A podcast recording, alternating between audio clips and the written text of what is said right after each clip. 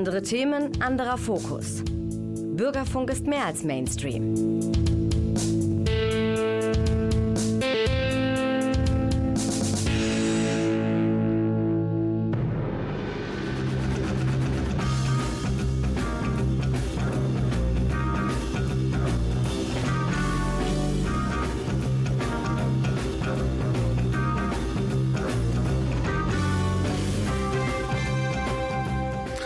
Meine Damen und Herren. Sie haben den Theatertalk eingeschaltet, die Sendung des Theaters Münster. Im September hatte ich ja Katharina Kost-Tollmann, die neue Generalintendantin, zu Gast.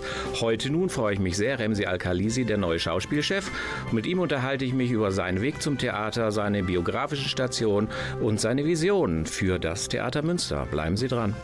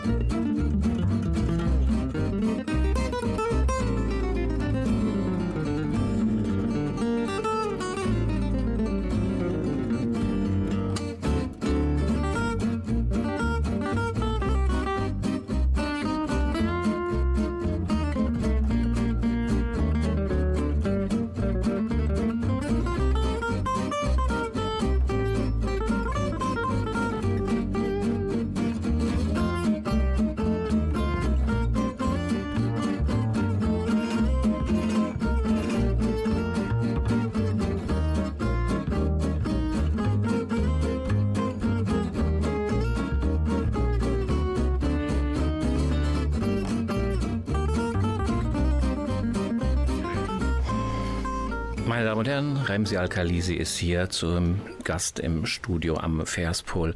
Ich stelle einem Theatermenschen jetzt mal eine ganz, ganz böse Frage. Wir wissen ja alle, in den Theatern geht es gerade nicht so ganz gut. Corona ist natürlich eins der vielen Faktoren.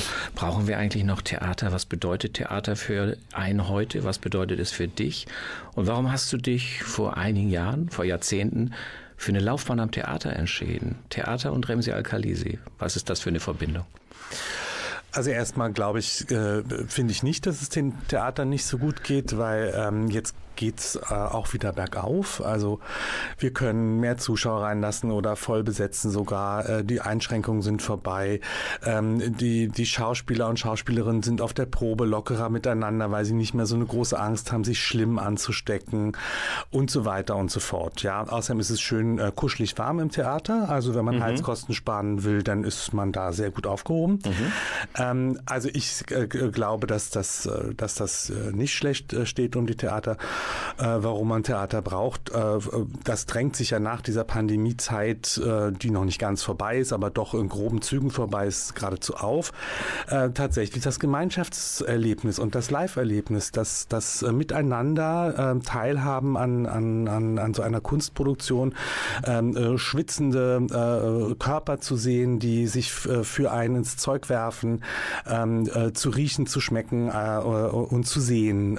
das, das sind doch tolle Erlebnisse, die wir jetzt wieder gemeinsam miteinander haben können. Mhm.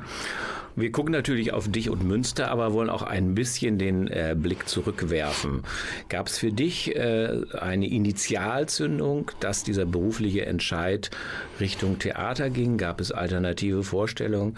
Lass uns mal ein bisschen so an dem Leben vor Münster teilhaben. Was hat dich äh, in die Theaterlaufbahn gedrängt, gebracht? Ja, das ist ja nun schon wirklich sehr lange. Ja, aber du wirst dich erinnern. ja, ich erinnere mich dann schon einigermaßen. Also ähm, äh, es, es, gab andere Berufswünsche als, als, als junge äh, Pilot wollte ich werden, aber gar nicht so wegen des technischen Zeugs, sondern weil ich mir das toll vorgestellt habe, viel zu reisen und viele, viele Länder kennenzulernen. Und äh, Theater ist, ist für mich eben auch sowas, wo man äh, tatsächlich gemeinsam auf Reisen geht, in verschiedene Welten, verschiedene Geschichten, verschiedene Zeiten, äh, unmögliche Welten, Welten, die gar nicht existieren, die man sich erträumt, erhofft und ausgestaltet. Also von daher hat es damit schon was zu tun. So eine Initialerlebnis, also ich bin als, als Schüler in die Berliner Schaubühne gegangen, mhm. tatsächlich, ähm, so mit, ähm, ja, mit, mit der Schule und ähm, hatte da so Erlebnisse, die ich ganz toll fand. Also ich fand diese wahnsinnig guten Schauspieler, vor allem Schauspielerinnen, ganz, ganz toll, diese großen Dieven, ähm, die da gespielt haben auf sehr, sehr hohem Niveau. Es war auch ein, ein sehr intellektuelles Theater. Es war ein Theater, was ich als Schüler auch teilweise überhaupt nicht verstanden habe. Also es gab so ein Boto Strauß-Stück, äh, wo, wo wir da drin saßen mit der Schulklasse. Äh, die, äh, die Fremdenführerin hieß das, glaube ich. Ich habe kein Wort verstanden, habe Bruno Ganz und Corinna Kirchhoff da gesehen und fand es wo großartig obwohl ich nichts verstanden habe, weil es so kompliziert und komplex und anspielungsreich war. Ähm, und ich hatte so das Gefühl, ich will das, also ich, mich fand das, mich fasziniert das und ich will das verstehen lernen. Mhm. Eigentlich hat das meinen Erkenntniswunsch befördertes mhm. Theater. Mhm. Und ich habe mich dann aufgebaut, habe das Stück dann gelesen und habe hab mich versucht zu informieren und das zu ergründen und äh, das, das hat mir unglaublich gut gefallen. Mhm. Und dann gab es ja sicher ein Studium erstmal ja. nach dem Abitur. Was hast du studiert und wo? Äh, Romanistik und Theaterwissenschaft ja. in Berlin äh, an der FU und ähm, das äh, theaterwissenschaftliche Studium war ein sehr äh, oder ist wahrscheinlich immer noch ein sehr theoretisches äh, Studium. Ja. Und nebenbei, weil uns das nicht reichte, so mir und meinen Kommilitonen und Kommilitoninnen haben ich zusammen mit ähm, Gesine Dankwart und anderen Menschen ähm, aus dem Studium ähm, ähm eine Off-Bühne gegründet, das Theaterdoc in Berlin-Moabit. War das eine Studentenbühne in erster Linie oder offen überhaupt für freie? Das war erstmal ein besetztes Haus und da gab es halt eine Etage, also ja. in einer Etage war ein Kino und in einer andere war ein Ausstellungsraum und, und ein Café und, ähm, und Gesine äh, Dankwart konnte eben dann diese zweite Etage haben, eine ganze Fabriketage, ähm, wo man aber keine Heizkörper hatte, nichts und so. Und da konnten wir uns einnisten und haben eine, eine Studentenbühne da, also eine, eine, eine Bühne daraus gemacht. Und das war so assoziiert an das Institut für Theaterwissenschaft, weil die, weil, äh, weil die Kommilitoninnen da eben auch alle was machen durften dann bei uns. Und machen existiert die noch oder ist die mit euch da? Die existiert immer noch. Also toll, ich weiß ja. gar nicht, die, wievielte, das wievielte Leitungsteam ja. es da mittlerweile gibt. Aber ja. neulich habe ich eine SMS bekommen von einem befreundeten Schauspieler, dass der jetzt da gerade probt und spielt und ob ich nicht zur Premiere komme. Und das Schön, fand das ich irgendwie toll. toll. Und diese Kulturfabrik heißt das Ganze, ja. hatte neulich irgendein Jubiläum, ja, ein 30, 30-jähriges aha, Jubiläum. Aha. Und das gefeiert, da konnte ich aber nicht. Ja. Das, ja. Aha. Und wann bist du dann zum ersten Mal, ich sag mal, in ein etabliertes Haus und in welcher Funktion? Also wir können ja jetzt schon sagen, du bist ja hier zum einen Schauspieldirektor, bist ja Dramaturg, machst aber auch Regie und hast du dich, das wäre die Frage, die sich anschließt, eher als Regisseur, als Dramaturg gesehen, hast du dich auch irgendwann mal auf der Bühne gesehen und wann bist du zum ersten Mal in so ein festes Haus geraten? Also auf der Bühne ähm, vor Publikum habe ich mich nie gesehen. Mhm, okay. Wirklich nicht. Also ich, äh, für mich hat sich sehr schnell die Frage gestellt, was ich denn am Theater machen könnte, wenn, wenn ich dann mal irgendwie mit dem Studium fertig bin. Und da habe ich den Beruf des Dramaturgen erst entdeckt äh, in, im, äh, beim Recherchieren und mich gefragt, was das überhaupt ist. Und es ist ja auch nicht so leicht äh, äh zu beschreiben sofort, also jedenfalls nicht in ein, zwei Sätzen.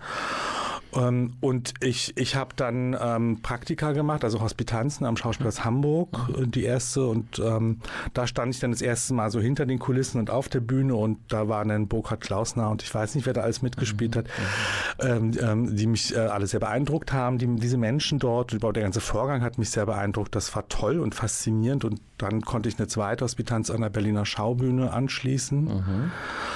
Und ähm, daraus ist dann ein Engagement geworden. Der, die, äh, Andrea, an der Schaubühne. An der Schaubühne. Mhm. Da hat Andrea Breth mich dann als Dramaturgieassistenten engagiert, ein Jahr später. Also ich konnte dann noch in Windeseile mein Studium dann doch mal schnell beenden. Da hatte ich dann auch einen Zeitpunkt, wo ich mhm. dann fertig sein musste und dann konnte ich da anfangen und da war ich dann fast vier Jahre bei Andrea Breth an der Schaubühne. Mhm. So. Und dann als letzte Station vor Münster kam ja Bamberg. Gab es dazwischen noch was? Ich möchte noch mal so ja. die einzelnen Etappen ja, ja. abklopfen. Also ich habe ich hab, äh, zwei Jahre frei gearbeitet. Äh, mhm. Auch da habe ich, hab ich dann Regie geführt und, und produziert und so mit, mit Menschen zusammen, unter anderem eben mit der mhm. eben erwähnten Gesine Dankwart an verschiedenen Fre ähm, freien Häusern, am FFT in Düsseldorf hier zum Beispiel in NRW mhm. und am Neumarkt in Zürich und so weiter und so fort. Bin dann aber doch wieder fest an ein Theater gegangen als Dramaturg, äh, nämlich ans Berliner Maxim Gorki Theater. Da war ich dann auch drei Spielzeiten, vier Spielzeiten ungefähr, weiß nicht mehr genau. Dann war ich ähm, in, in, Potsdam äh, mehrere Jahre am Hans-Otto-Theater. Zwischendrin war ich mal anderthalb Jahre in Magdeburg an einem Mehrspartenhaus. Das ist meine einzige Erfahrung mit mhm. vielen Sparten. Mhm. Ansonsten war ich immer an reinen Schauspielhäusern. Mhm. Ähm, äh, so und dann äh, war ich zuletzt als Chefdramaturg und stellvertretender Intendant in mhm. Bamberg mhm. die letzten Jahre. Mhm. Ähm, du hast ja vorhin gesagt, du wolltest mal Pilot werden. Mobilität Mobilität ist ja in dieser Vita nun auch äh, ablesbar. Ähm, hast du das immer positiv empfunden, so von Station zu Station? Irgendwann sagt man ja, könnte ich jetzt mal einen festen Ort haben, einen fixen Ort zu bleiben und nein, jetzt wieder ein Zweijahresvertrag und dann muss ich wieder neu suchen oder gucken. Oder fandest du das immer inspirierend, äh, quasi eine neue Umgebung, wo du sagst, äh, ich könnte mir auch mal vorstellen, einen festen Ort zu haben, wo ich immer wieder zurückkehre? Na, als ich mit dem Beruf angefangen habe, da hatte ich eher die Befürchtung, dass ich ständig umziehen muss und in, in Städte, mhm. in die ich, die ich nicht mag oder, oder, also eine ganz große Befürchtung sogar. Mhm. Und dann habe ich es ja hinbekommen, sehr, sehr lange einfach in Berlin zu bleiben und einfach nur die Theater zu wechseln mhm. oder eben nach Potsdam ist ja auch nicht so weit, das ist ja auch fast Berlin. Ähm, und, und bin dann ja eher spät äh, auf, auf die Tour gegangen sozusagen, also andersrum als manch anderer das, als manch anderer das macht.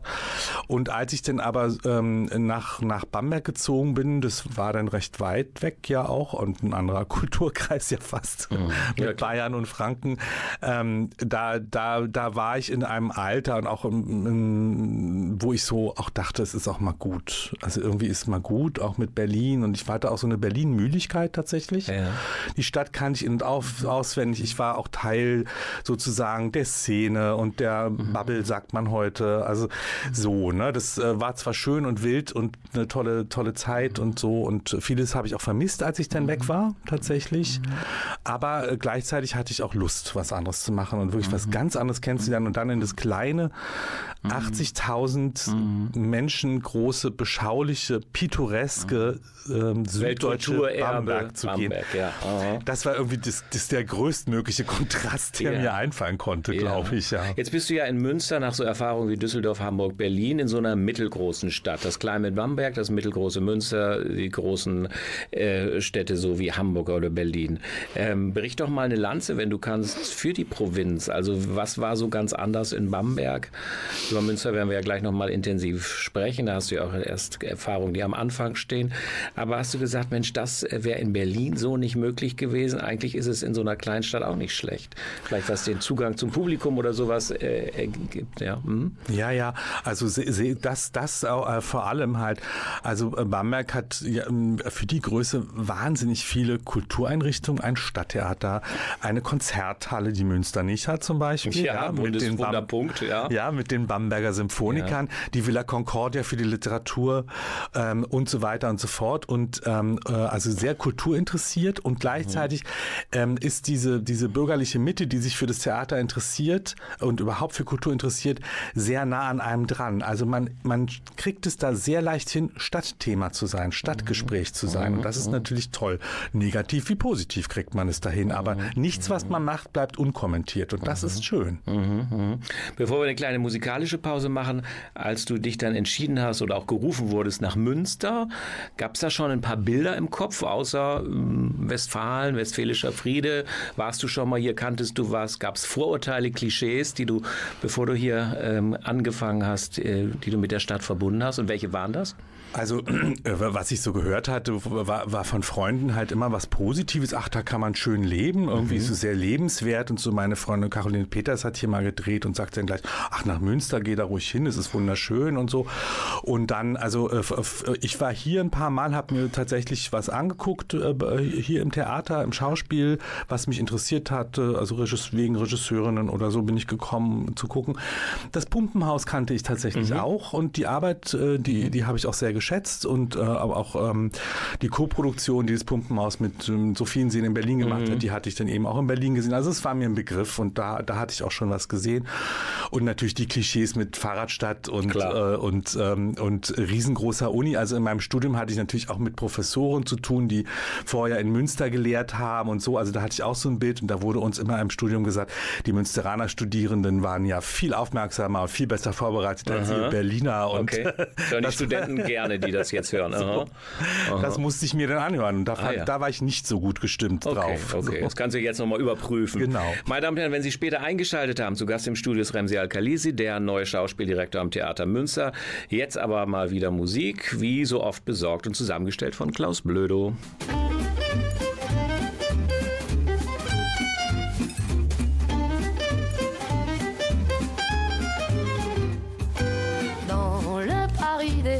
Petits quartiers, oubliez les touristes, les cartes postales et leurs vieux clichés.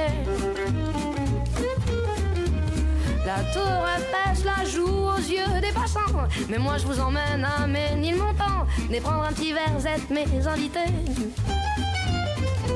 Dans le Paris des gens ordinaires, on est plus souvent sur boulevard Voltaire qu'aux Champs-Élysées.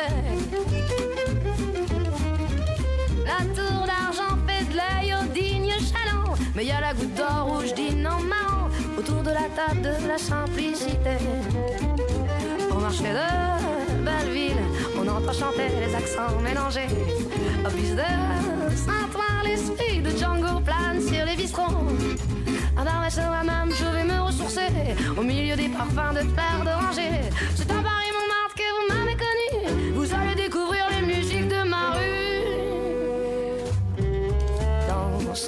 Paris, moi j'aime planer, loin des clichés, des cartes postales et des vacanciers. Les beaux quartiers vous sont familiers, mais là je vous emmène, vous découvrirez ces endroits oubliés qui me font tant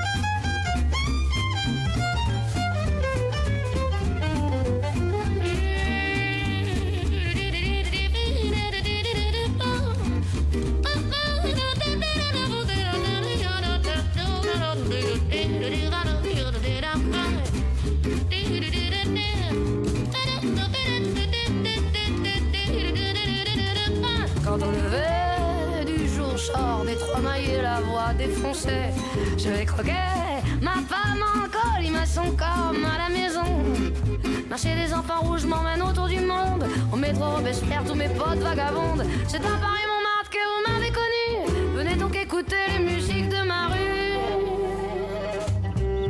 Dans ce Paris, j'aime me balader au gré des jardins, des portes cochères et des escaliers.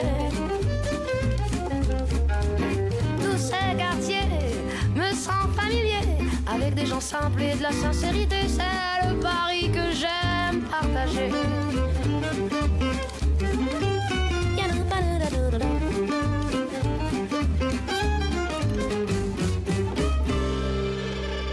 Ah, c'est déchirant. Et si on essayait. Aïe Ah, oh Les mecs euh, Et si on. Arrête euh Si on essayait une version euh, big band avec des, des cuivres, trompettes, saxophone et tout ça, je pense que ça pourrait être vachement bien.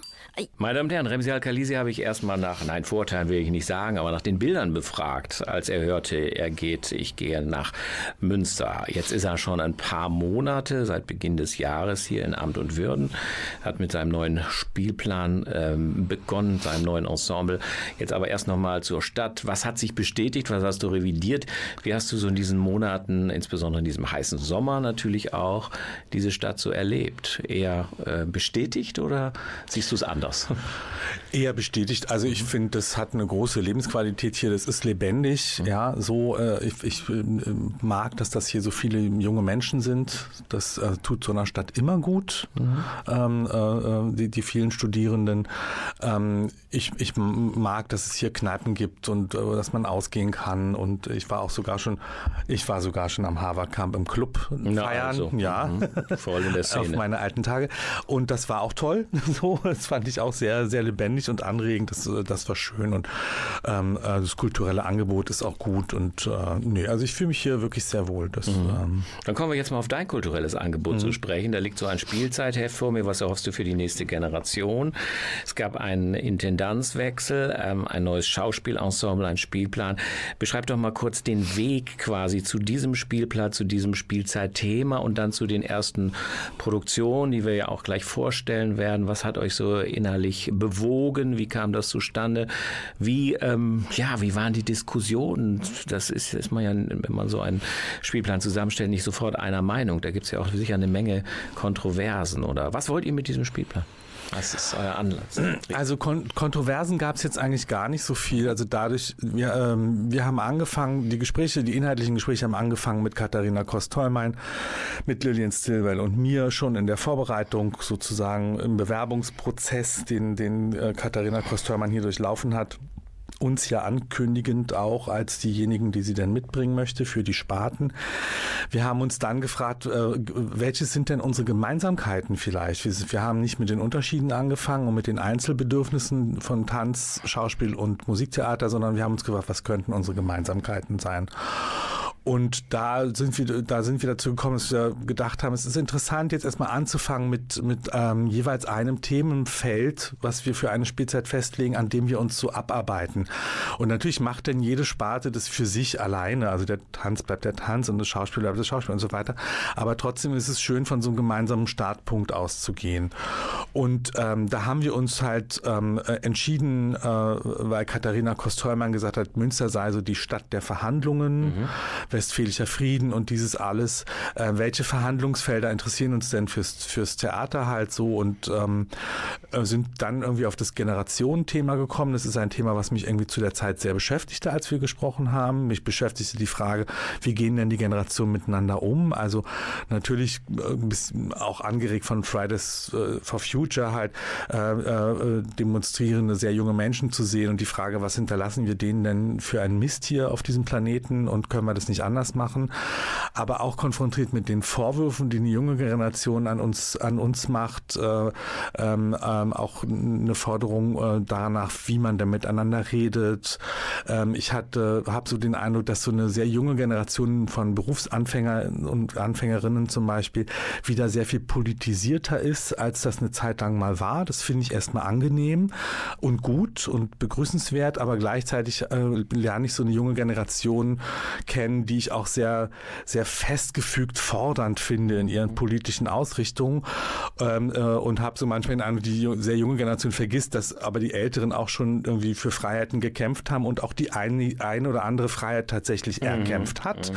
Von, de, von dem, von diesen Kämpfen profitieren ja die jetzt, die Menschen, die jetzt leben, auch also ein großes Themenfeld mit viel und viel für und wider und äh, danach haben wir versucht Stoffe und Stücke zu suchen. Mhm, und, und ähm, aber mit der Maßgabe, dass der ganze Spielplan, also von elf Produktionen im Schauspiel oder so, jetzt nicht sklavisch immer einer mhm. bestimmten Frage folgen soll, sondern mhm. für viel Platz, für, also für Vielfalt lassen wollen. Und wenn es eine Produktion gibt, die mit dem Spielzeitthema gar nichts zu tun hat, dann ist das auch gut mhm. und schön, wenn wir sie für erzählenswert halten. Mhm.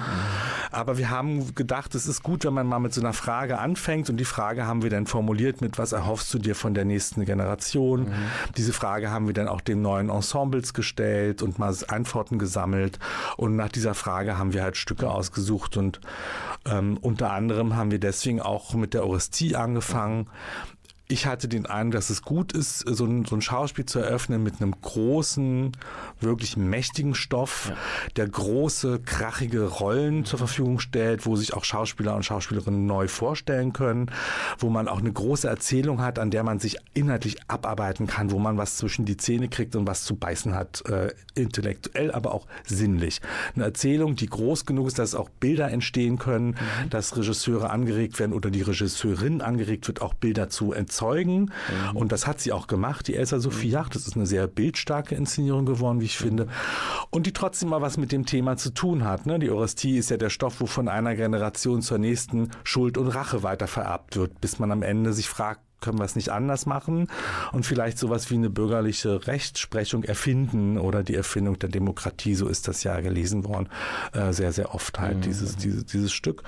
Und so sind wir auf diesen Stoff gekommen und dann fanden wir das halt schön, dass die anderen Sparten eben auch sich damit beschäftigen. Die, der Tanz hat dann eben mit äh, die Gruppe der Furien sich ausgeht. Mhm. Die Oper Leben des Orest ist, ist auch nochmal eine schöne Ausgrabung, die die Katharina Kostörmann da gemacht hat.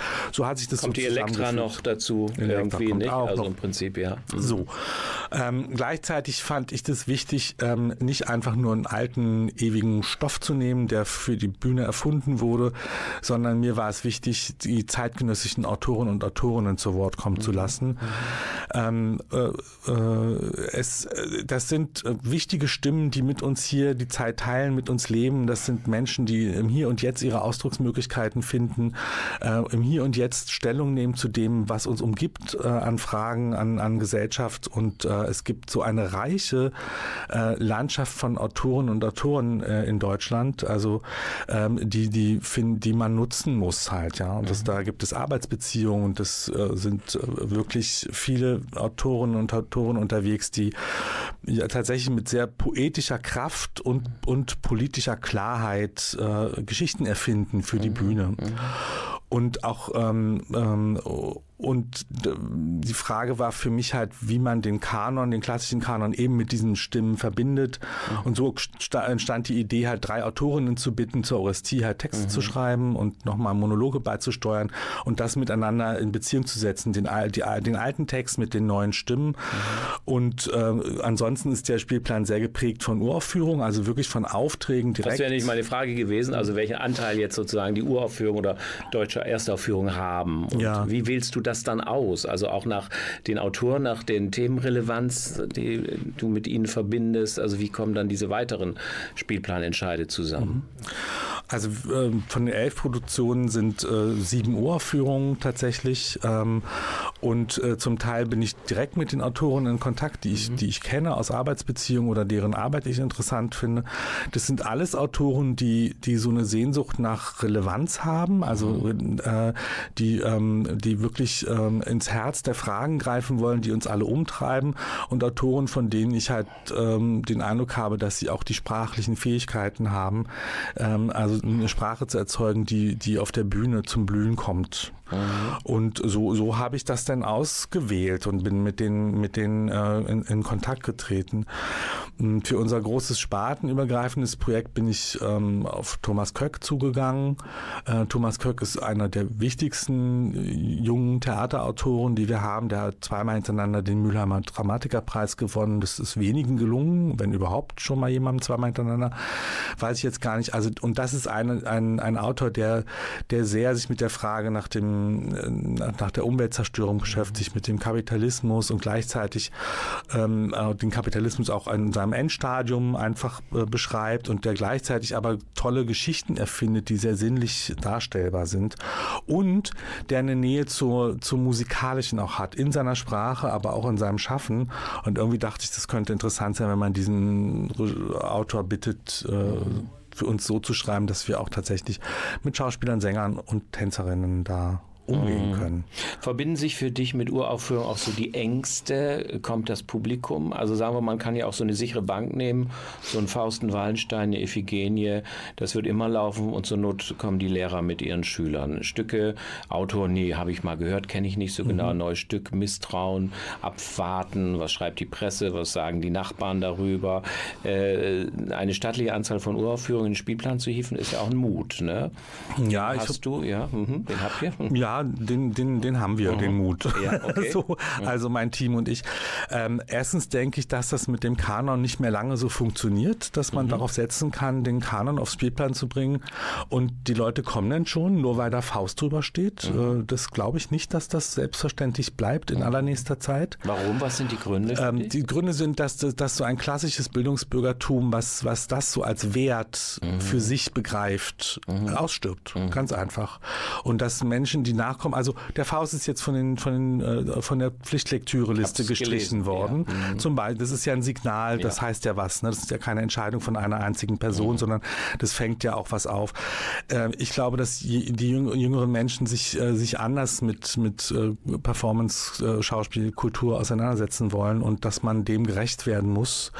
Und unser Versuch ist jetzt auch halt so alte Stoffe mit neuen Stimmen zu verbinden halt mhm. so, ne? Also dass, dass man da Brücken schlägt und, und guckt, was, was da was, welches Dritte daraus entstehen könnte. Das zum einen, ich, ob das funktioniert, das kann ich nicht sagen, das weiß ich ja, nicht. Klar, ist ja bei jedem so, Spielplan so. Aber es gibt dann auch, also wir haben jetzt mit der Uraufführung des Romans Blaue Frau eben mhm. eine Bearbeitung dieses Romans äh, für die Bühne gemacht. Ähm, äh, der Roman hat den Deutschen Buchpreis vor einem Jahr gewonnen und gleichzeitig war es aber auch ein sehr gut verkauftes mhm. Buch.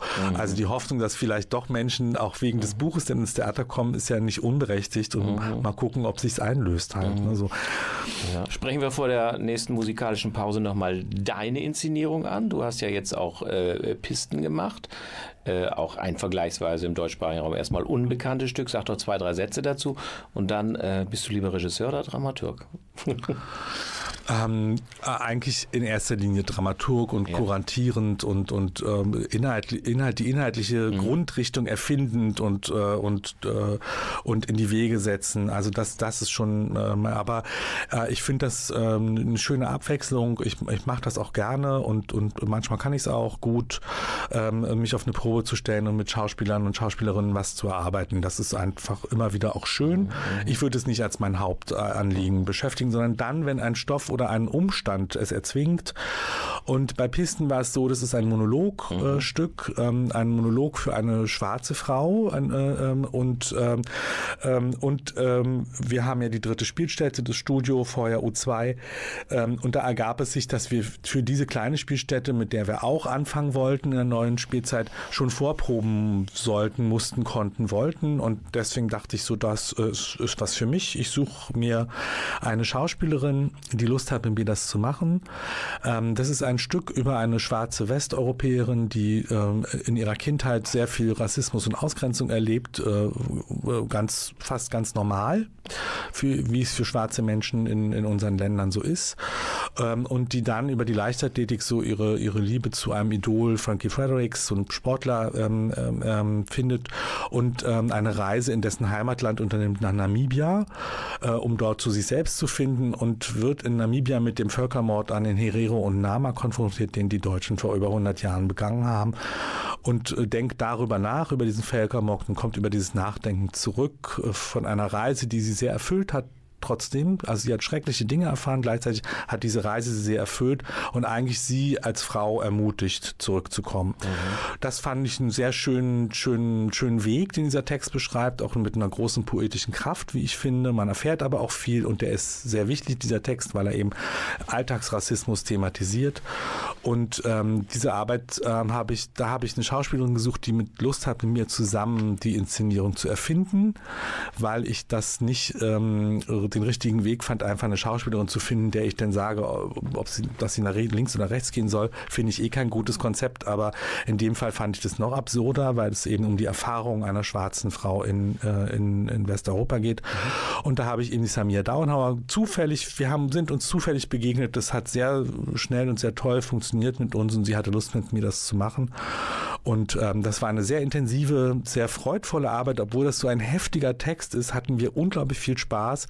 Und das Tolle an der Aufführung ist, dass der Humor dieser Schauspielerin ähm, und, mit mhm. diesem Text nochmal einhergeht und mhm. was und was, was Eigenes ergibt. Das ist sehr toll, das hat sehr toll funktioniert. Mhm. Ich weise gern darauf hin, die Inszenierung, die wir gerade besprochen haben, Sie können die Pisten zum nächsten Mal am Donnerstag, den 20. Oktober sehen, die Orestie dann am 22. und die Blaue Frau am 25. Oktober. Schauen Sie auf unsere Seite oder in den Leporello, dann finden Sie auch noch weitere Daten natürlich. Jetzt erstmal wieder Musik.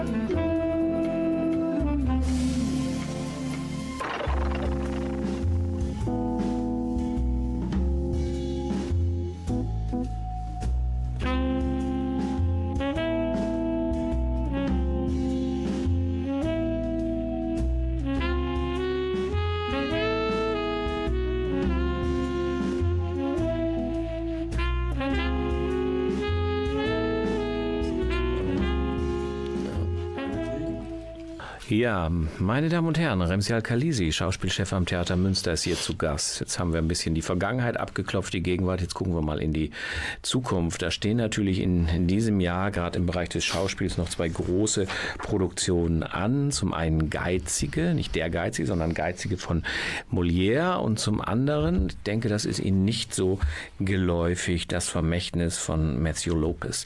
Fangen wir doch mal mit dem Geizigen an, weil von Molière hat natürlich schon jemand eher was gehört. Was habt ihr da vor? Warum nur Geizige? Was ist euer Konzept da? Ähm, also erstmal haben wir einen komödiantischen Stoff gesucht, der irgendwie auch was mit unserem Generationenthema zu tun hat. Es ist aber auch nicht so schwer, da was zu finden. Ähm, und ähm, ich liebe Molière einfach. Ich finde, das sind großartige Komödien und ich bin ja auch Romanist und ähm, mhm. äh, so und äh, Geizige ist ja nun das Stück, was davon handelt, wie irgendwie eine ältere Generation der Nachfolgenden gar nichts mehr gönnen will. Also weder das Geld noch die Liebe noch die Luft zum Atmen. Also einfach gar nichts mehr, sich so richtig schön im Hier und Jetzt breit macht und hofft, äh, dass die eigene Sterblichkeit niemals eintreten wird. Äh, so und äh, das auf, auf höchst virtuose Art und Weise. Ähm, wir ähm, haben das ausgewählt, auch weil wir für das Frauenensemble ein Stück haben wollten, komödiantischen Stoff für die große Bühne. Äh, Molière taugt für die große Bühne, das ist äh, gut genug so. Und ähm, äh, es war klar, dass wir in dieser Runde nur die Frauen äh, dafür zur Verfügung haben. Und ich habe dann irgendwann gedacht, dass das lustig sein könnte, wenn man da alle Rollen von Frauen spielen lassen könnte. Mhm. Und zu dem, was ich äh, gerade schon erzählt habe, inhaltlich zu dem Stück, ähm, äh, da da die Komik zu entdecken, auch die Komik darin zu entdecken, wie Frauen eben sich über männliche Klischees lustig machen. Mhm. Und äh, in den Proben haben die Kolleginnen jetzt schon unglaublich viel Spaß daran, das mal auszuprobieren und zu gucken, wie weit man da gehen kann, wie sehr man in die Klischees reingeht, wie, mhm. wie viel man sich über männliches Machtgebaren auch lustig machen kann. Ähm, ich habe mir da einfach erhofft, dass man dazu noch eine, eine, eine wirklich sehr spaßige Ebene zusätzlich hat zu dem, mhm. was diese wirklich gut in sich funktionierende Komödie eh schon mitbringt. Halt. Mhm. So. Holt ihr das Ganze in die Gegenwart rein oder, oder wie ist das so zeitlos zwischen Molière-Zeitalter und heute? Ja, ja, mit, mit sehr äh, farbigen, äh, farbigen, üppigen Kostümen und, und, und la lauter äh, sehr, sehr opulenten Vorhängen und so. Also das soll schon auch einen gewissen Schauwert haben und, äh, und eben ist halt auch ein gutes Futter für, für acht Schauspielerinnen dann mhm, in dem mhm, Fall. Mhm.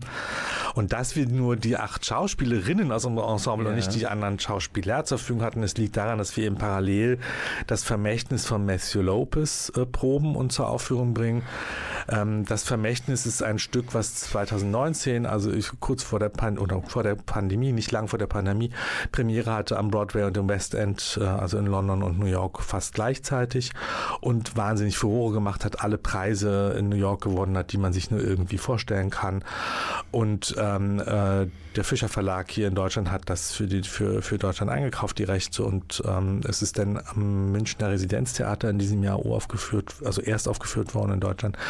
Und ähm, das wussten wir schon, dass das passieren wird, also dass wir nicht die Ersten sein können, aber danach dann gleich mhm. so. Und dann haben wir uns um die Rechte auch bemüht. Ähm, und äh, das ist ein, ein sehr umfangreiches, sehr üppiges Stück. Also ist, äh, äh das dauert zweimal drei Stunden, mhm. äh, inklusive einer Pause jeweils. Und das wurde ähm, am Broadway und auch bei uns ähm, so gespielt, dass es manchmal hintereinander weggespielt wird, also beide Teile. Mhm. Also zweimal drei Stunden, in der Mitte dann nochmal eine, eine üppige Pause, wo man mhm. dann auch was essen kann. Das wird man bei uns auch machen können. In München ist das auch so gemacht worden. Und äh, dann wird es an zwei aufeinander ta äh, folgenden Tagen auch gespielt. Also wer das äh, nicht so viele Stunden im Theater sein will, der kann es in eben Donnerstag, Freitag zum Beispiel sehen. Und Samstag äh, können die Menschen sich das dann hintereinander weg angucken.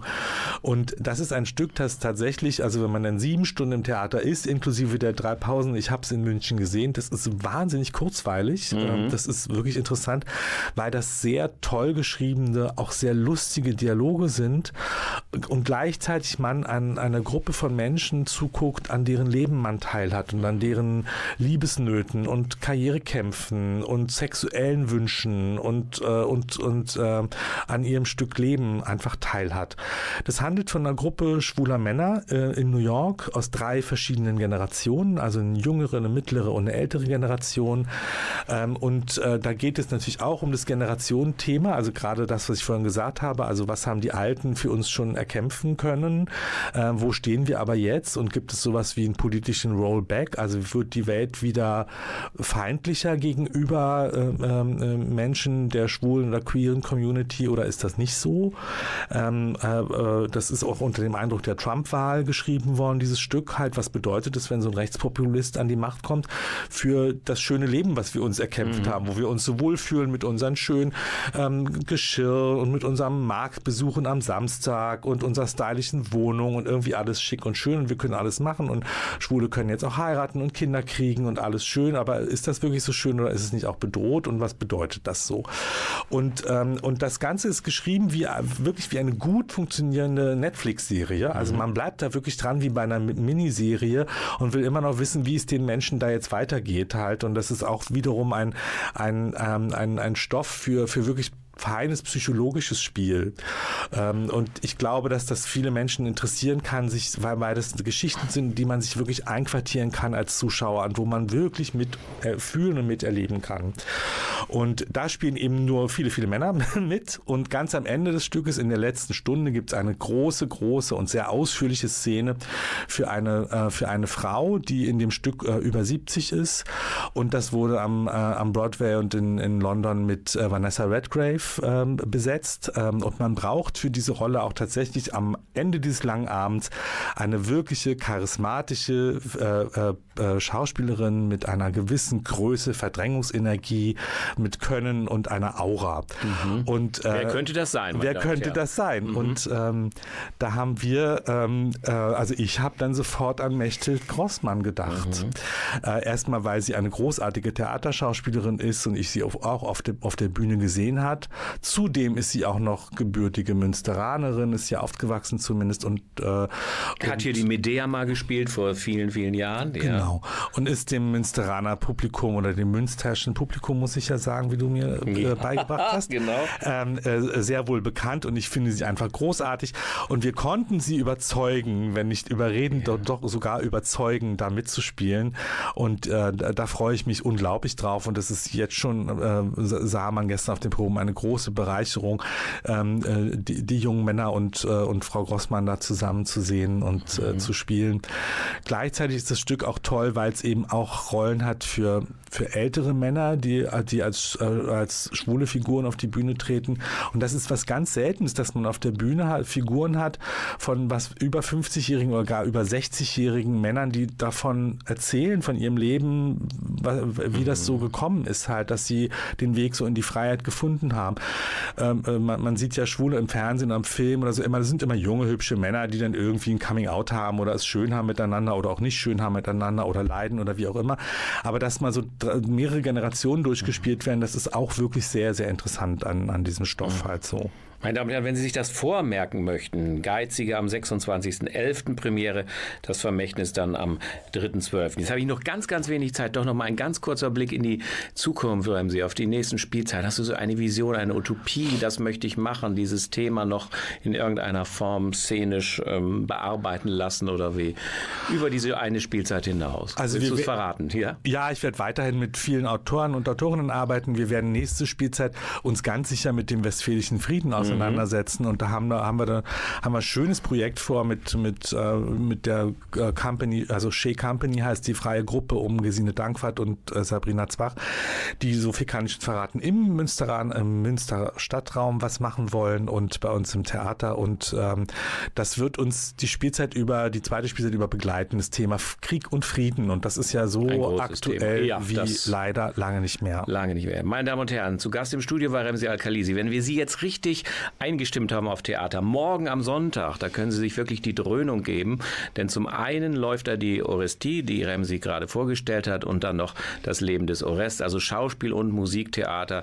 Dazwischen können Sie noch ein Buffet buchen, das natürlich griechisch angehaucht ist angesichts der Thematik. Wir hören uns im November wieder und dann laut Planung wird dann das Tanztheater, das neue Tanztheater unter Lillian Stillwell sich vorstellen. Vielen Dank, Remsi, alles Gute und bis zum nächsten Mal. Tschüss und auf Wiederhören. Dankeschön.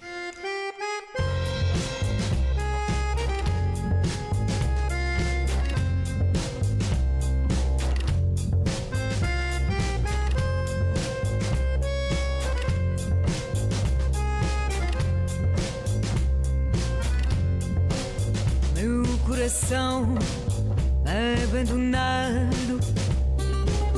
Pediu agasalho ao teu e ao sentir-se aconchegado. Pensou que estava no céu. Amou e amou cantando. A sorte que tinha por ter um coração que amando o fazia nascer.